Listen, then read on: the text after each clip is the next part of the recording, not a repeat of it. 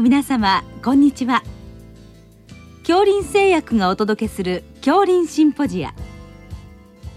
毎週この時間は医学のコントラバシーとして一つの疾患に対し専門の先生方からいろいろな視点でご意見をお伺いしております。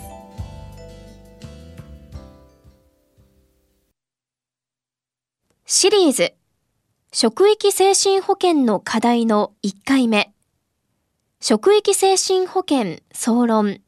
働くこととストレスと題して東京都済生会中央病院健康デザインセンター長白長丈一郎さんにお話いただきます。聞き手は三越厚生事業団顧問中村春夫さんです。白瀬先生本日お忙しいところありがとうございました。とんでもありません。こちらこそどうもありがとうございます。本日から職域におきます精神保健の課題ということでまあ長丁場になりますけどかなり大きな極めて興味のあるシリーズが始まるわけでございますがそのご企画をいただいたわけでございまして感謝とともに先生にお伺いしたいなと思います。はい、ご企画をいただいた意図でしょうか？狙いと言いましょうか、はい、どういった立場でお作りいただいたのか？その辺をまずお教えいただければと思います。承知いたしました。あの職域のメンタルヘルスというのはずっとこれまで長い歴史があって先人の方々が随分いろんな積み重ねをしてきていただいたんですがただあのもう一つここでそれらの積み重ねられたものを、えー、新たな目で捉え直してもう一度考え直してみるにはちょうどいい機会ではないかなと思いました。と言いますのはあの本当に皆様大変な思いをされてるんですが新型コロナウイルス感染拡大で何と言いましょうかこれまでのやり方というのがあの一からやり直すような状況が生まれてますのでその意味で今ここで新たな気持ちでもう一度職域のメンタルヘルスというものを考え直してみるにはとてもいい機会ではないかなということであのこの度このような企画をさせていただきました。はい。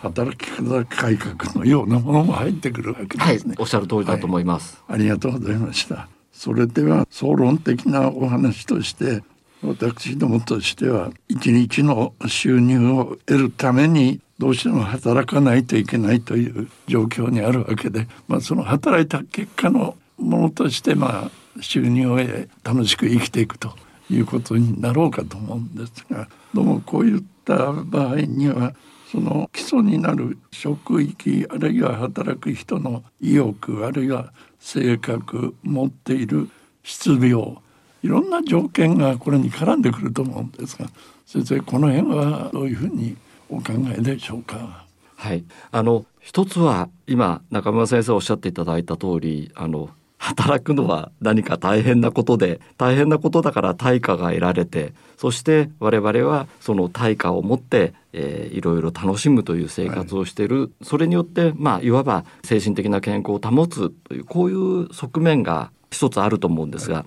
い、もう一つ WHO が健康の定義として、はい、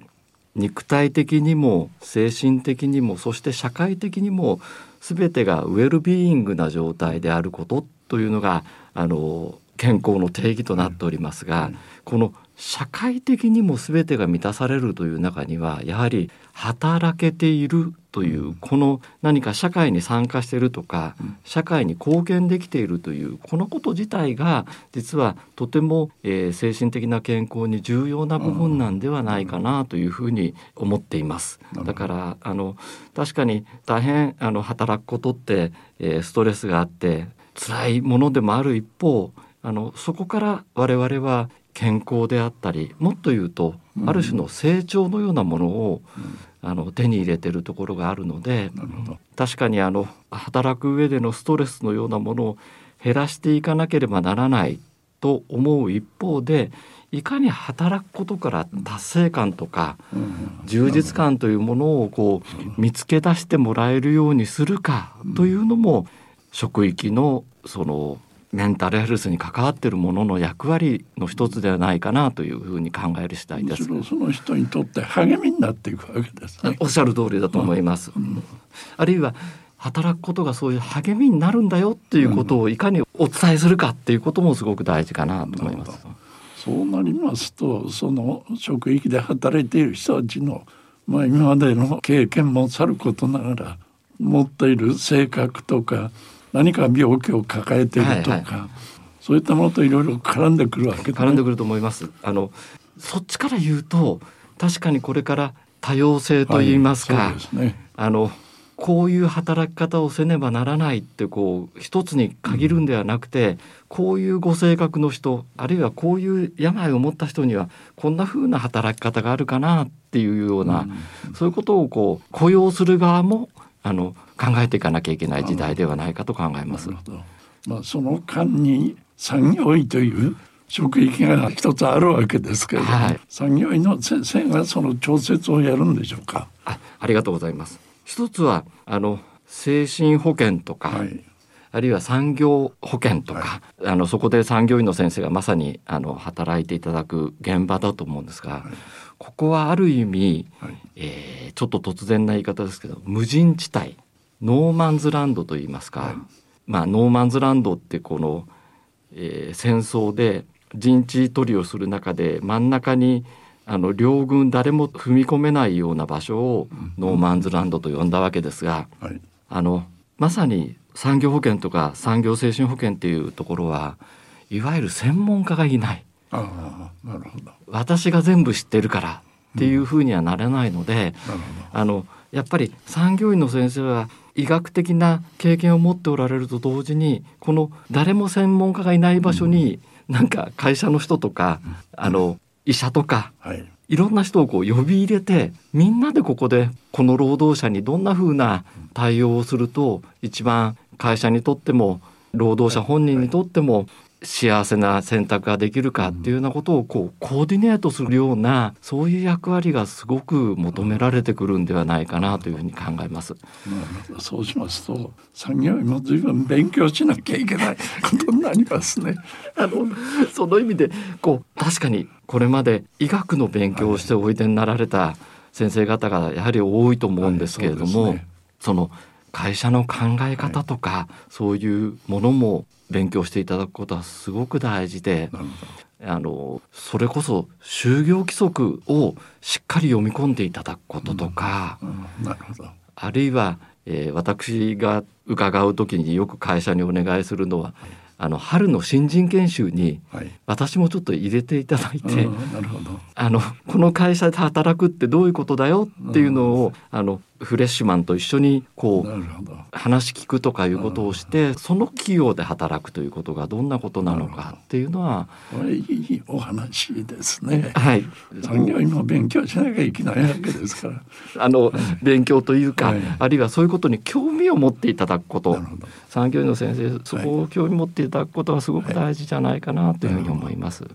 そういう立場で働いていると、まあ、産業医も含めてなんですがストレスなんかをどうしても受けなければいけない、はい、私はもう素人ですけれどもある程度私どもにとって励みになるストレスというのもあると思うんですね。はい。全てネガティブな方向にばかり行くわけではないと思うんですがその辺は先生いかがなんでしょうか？それはもう大賛成ですあの今の産業保険とかの世界ではストレスというととかく悪者扱いなんですけれども、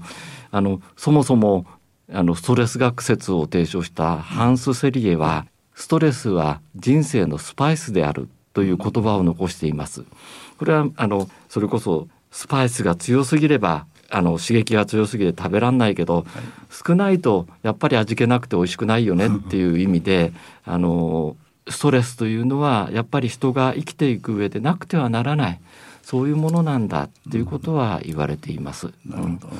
あのやはり、えっと、人が成長するっていうためには、ストレスがなければいけないっていうことも言われてますので。はい、ね。はい、私も全く同感ですね。そうなるとやっぱり受け取る側の、まあ、これまた先ほど先生がご指摘いただいたダイバーシティに絡むんでしょうけど、はい。人様々ですから、はい、それを適当に振り分けてストレスをいい方向へ持ってってもらうような指導もしなければいけないということでしょうか。あのいわゆるダイバーシティあるいは、はい。あの合理的配慮って最近、障害者差別をなくそうっていう法律の中で、あの言われてますけれどもそういう会社あるいは雇用者側ができる配慮は十分しなきゃいけない。一方であの何が何でも全部合わせてるとこれもまた成長にならないので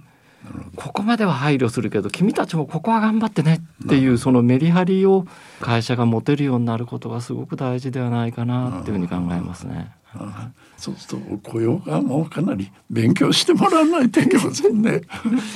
あの本当そうですねあるいはあの誰かが答えを知ってるではなくて、はいみんなで話し合いながらそうですね。じゃあこの辺がどうも落としどころかなっていうのを話し合える、そんな体制づくりがとても大事になってくるかなというふうに考えま。すした。まあこれから長丁場になりますけど先生を含めてご専門の立場でいろいろな領域をカバーしていただくことになるわけでどうぞあのお聞きの先生方も楽しみにして聞いていただきたいというふうに思います。本日はありがとうございましたどう。もありがとうございます。これからもどうぞよろしくお願いいたします。シリーズ職域精神保健の課題の1回目職域精神保健総論。働くこととストレス。と題して。東京都済生会中央病院健康デザインセンター長白長丈一郎さんにお話いただきました。聞き手は三越厚生事業団顧問中村春夫さんでした。